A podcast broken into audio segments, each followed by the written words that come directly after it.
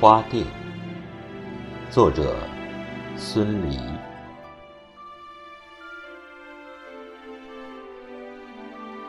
月亮升起来，院子里凉爽的很，干净的很。白天破好的伪梅子，潮润润的，正好编席。女人坐在小院当中。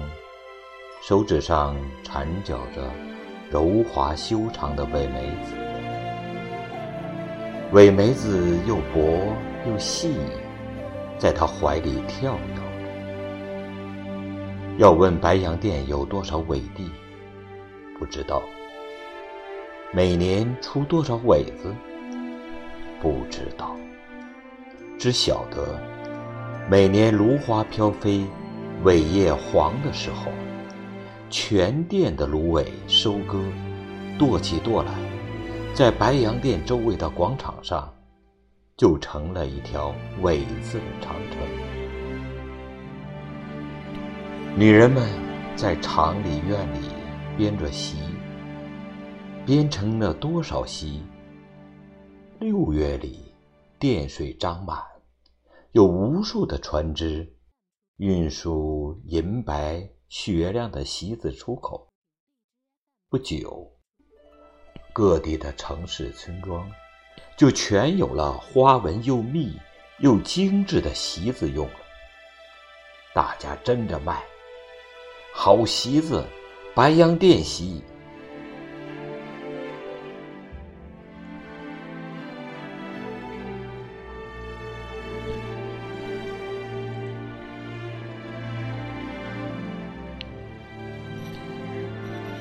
这女人编着席，不久，在她的身子下面，就编成了一大片。她像坐在一片洁白的雪地上，也像坐在一片洁白的云彩上。她有时望望店里，店里也是一片银白世界。水面隆起一层薄薄透明的雾。风吹过来，带着新鲜的荷叶、荷花香。但是，大门还没关，丈夫还没回来。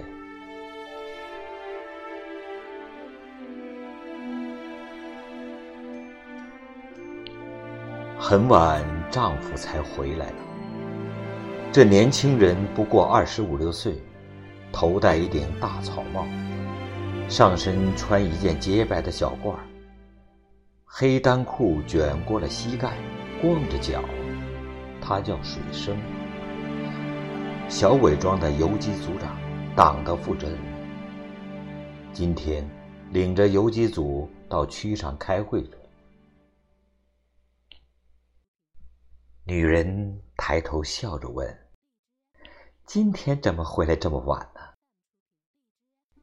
站起来要去端饭。水生坐在台阶上说：“吃过了，你不要去拿。”女人就又坐在了席子上。她望着丈夫的脸，她看出他的脸有些红胀，说话有些气喘。她问：“他们几个呢？”水生说：“还在区上。”爹呢？女人说：“睡了。”小华呢？和他爷爷去收了半天虾篓，早就睡了。他们几个为什么还不回来？水生笑了一下。女人看出他笑得不像平常，怎么了你？水生小声地说：“明天我就到大部队上去了。”女人的手指震动了一下，像是叫伪梅子划破了手。她把一个手指放在嘴里吮了一下。水生说。今天县委召集我们开会。假若敌人再在桶口安上句点，那和端春就成了一条线。店里的斗争形势就变了。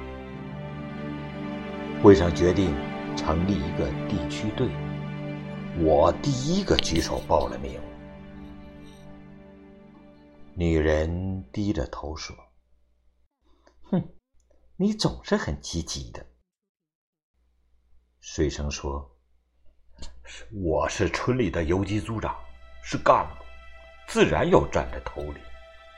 他们几个也报了名，哼，他们不敢回来，怕家里人拖尾巴，公推我代表回来和家里人说一说。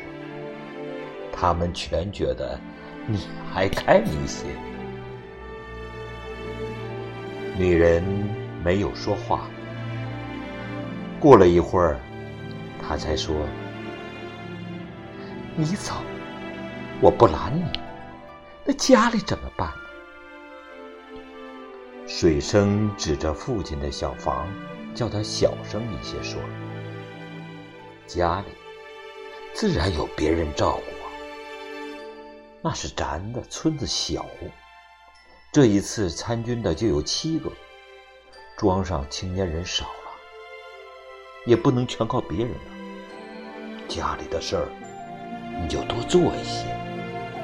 爹老了，小华还不顶事儿。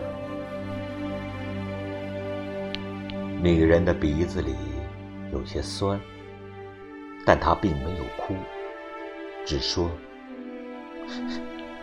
你明白家里的难处就好了。水生想安慰她，因为要考虑准备的事情还太多，他只说了两句：“哼，千斤的担子你先挑吧，打走了鬼子，我回来谢你呗。”说罢，他就到别人家里去。他说：“回来再和父亲谈。”鸡叫的时候，水生才回来。女人还是呆呆的坐在院子里等他。他说：“你有什么话嘱咐我吧？”“哎，没有什么话了，我走了。”你要不断进步，识字，生产。嗯，什么事儿也不要落在别人后边呐。嗯，还有什么？要叫敌人汉奸捉国的，捉住了要和他拼命。那最重的一句话，女人流着眼泪答应了他。